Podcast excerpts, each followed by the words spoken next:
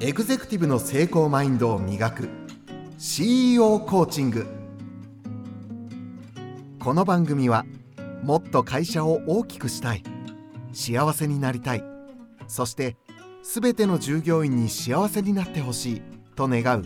経営者経営幹部事業部のチームリーダーのポジションにいるあなたに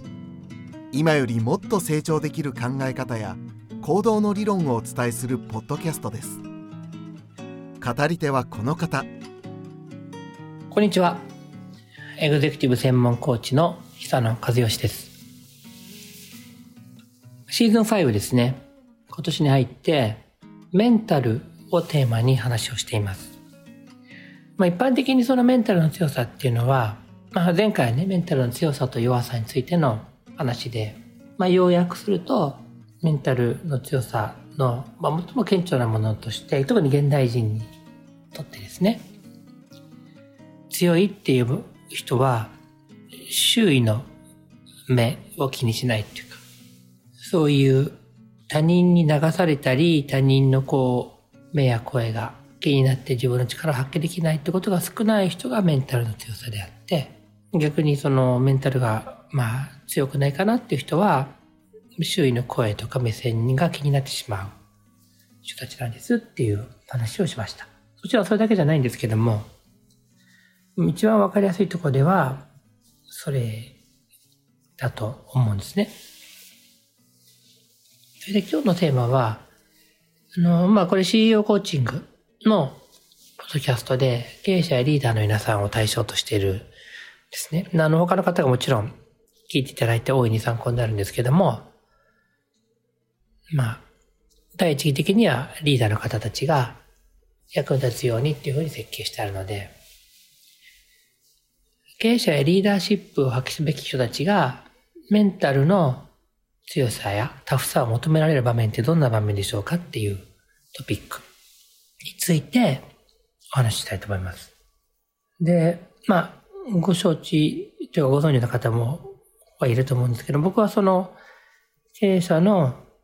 会社の社長であったり、そういった方たちのサポート、マンツーマンでのサポートっていうのが一番得意としてるというか、まあ多いですね。役回りなんです。それで、どういう場面で一番経営者がメンタルの強さを求められるか。まあ裏返せば、どういう場面で一番こう弱くなるかについてお話します。これはもうね、まあ、百発百中、これなんですね。まあ、もちろん二つと三つに分かれますけども、先にこういうのじゃないんですって話をしますね。別に、あの、経営者たちはね、その自分が会社の売り上げが下がっても、そこまで凹まないんですよ。何かこう、売りに行ってね、新企画を売りに行って、新商品を売りに行って、全く相手にされなくても、お客や市場、顧客や市場にね、別にそこまで落ち込まないんですよ。仮融資受けてた銀行にね、呼び出されて、何の中でこう怒られても、そこまで落ち込まないんですよ。何年かに一回税務調査が入ってね、税務調査、ね、税務署が来て調査して、まあいろいろ指摘受けたり怒られたり、もうちょっとこう、ちゃんと税金を追徴って言ってね、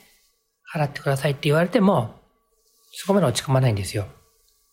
じゃあどういう時に経営者のタフさが求められて、メンタルが求められて、えつまり一番落ち込むかっていうと、何もしないと落ち込むんですけど、それは、身内で何かがあった時なんですね。で、身内で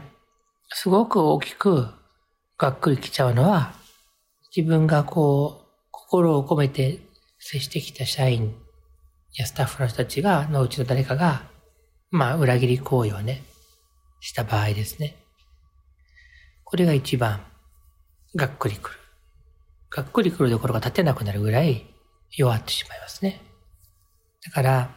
メンタルの強さが求められる場面っていうのは、社内の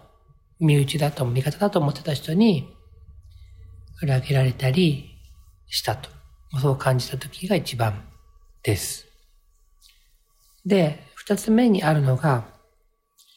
身内だってことに関しては変わりないんですけども、まあ、別に裏切りではないので、仕方がないといえば仕方がないんですけども、自分が採用したりして、大事に育ててきたり関わってきた社員が辞めたいですって言った時ですね。これは、あの、それぞれの人生がありますから、まあ仕方がないのかもしれないけれど、まあ心を向けてきただけに、がっかりすると。こういう場面で、メンタルのタフさが求められると。そうなると、どうやってそのメンタルのタフさを、強さをね、高めるかっていうのが見えてくる、ヒントが出てくるんですけども、正直言ってですね、会社経営をしているとですね、10年に1回ぐらいは、社内から不正が起こる、起こりますね。もっと多いかもしれない。だからベテランの経営者で20年、30年やってる人は、あるあるあるあると。5年や10年に1回はありますよと。それは横領だったり、情報漏洩だったり、ハラスメントだったり、いろいろあるんですけども、そういうことってのはありますんで、経営者たるものはあるんだなと。で、それは必ずしも、その経営者の経営管理の問題であったりするとも限らないので、つまりもちろんやりようはあるんでしょうけども、そうでなくても、こう、抜け道はいくらでもありますから、こう、がんじがらめに縛ったり、確認したりすれば、そういう不正がないっていうふうに思うのは、そうでもないってことですね。そうすると別に不正なんかしない他の人たちも、ついでに縛るのひどいでしょ？だから、経営者の心構えとしては、もっと自分がこうしっかり経営をすればこういうの避けられたって思うのはややめてもらって、そういう場合もあるんですけども、それよりは、あ、こういうのはあるよねと。じゃあ次に対処しようっていうふうになるっていうのが、まあ、いいかなと僕は思います。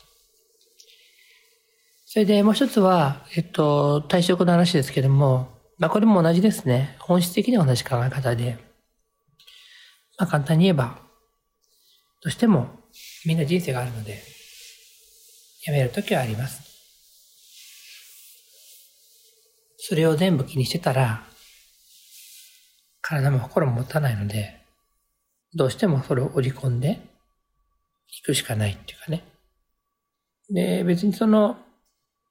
辞める人はね、今いる場所は嫌だからって言っていくわけではなくて、必ずしもそういう場合もあるでしょうけど、それよりは、いろんな体験をするのがやっぱり人生なんで、違う場所を見てみたいですって思うようになっていくのは自然なことですよね。そしたら、言えることは、頑張れよと、頑張ってくださいねと。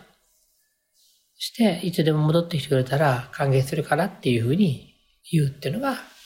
経営者の筋だと思うんですね。見通すべき筋っていうか。なので、まず解決策を言っちゃいましたけども、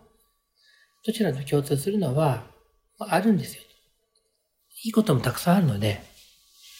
良くないこともあるんですよと。良くないからといって、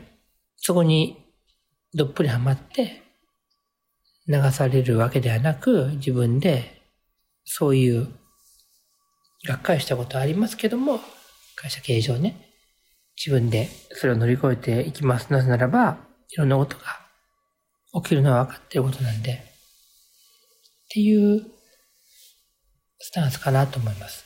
最初の質問に戻ると、経営者は一番こう、たくさんを必要とされるのは、うちはですね、社員であったり、その本当にうちはスタッフであったりの中で、どうも自分がこう認め、信任されてないような感じるとか、あるいは方向が違うんじゃないかって感じるということが、一番こう、タフさを求められる場面であって、まあ前回と話ですけども、あんまり周りの声に気を気にしすぎないっていうことと、加えて、まあまあ世の中いろんなことありますよってことを頭で覚えておく、分かっておく。あではこれがそうなんだって思えば、なんとか乗り切れますから。それがタフさですね、メンタルですね。だから、メタルって何かって言ったら、その、動揺する、動揺した時に、そこに自分が力を発揮するための状態に元に戻ってくるっていう、そういう部分だと思いますので、経営者が特に必要とされるタフさっていうのは、まあ今のような場面で顕著に現れるっていうだけなので、僕からすれば、落ち込むのはわかりますが、慣れていって鍛えていくことはできるものかなと、日々思ってます。まあそういう感じですね。まあ経営者の皆さんこれ聞いていてね、自分はタフだな、メンタル的に強いなって思う人と、自分は弱いんですよねっていう人といると思いますけども、あの、弱いかなって思う人であっても、それほど難しいことではないので、今立派に経営されているあなたであれば、多分問題なく、あの、もっと強く、たくましくなることはできると思います。ということで、今日はこれぐらいにしたいです。経営者のメンタルについて、どんな場面で経営者にメンタルの強さが特に必要とされますかっていう話でした。と、質問とかお便りありましたら、ポッドキャストの概要欄にいただけると嬉しいです。その内容を意識してですね、お話をしたりすることができるので、参考させていただきます。では、今日はこれぐらいしたいと思います。また次も聞いてくださいね。久野和義でした。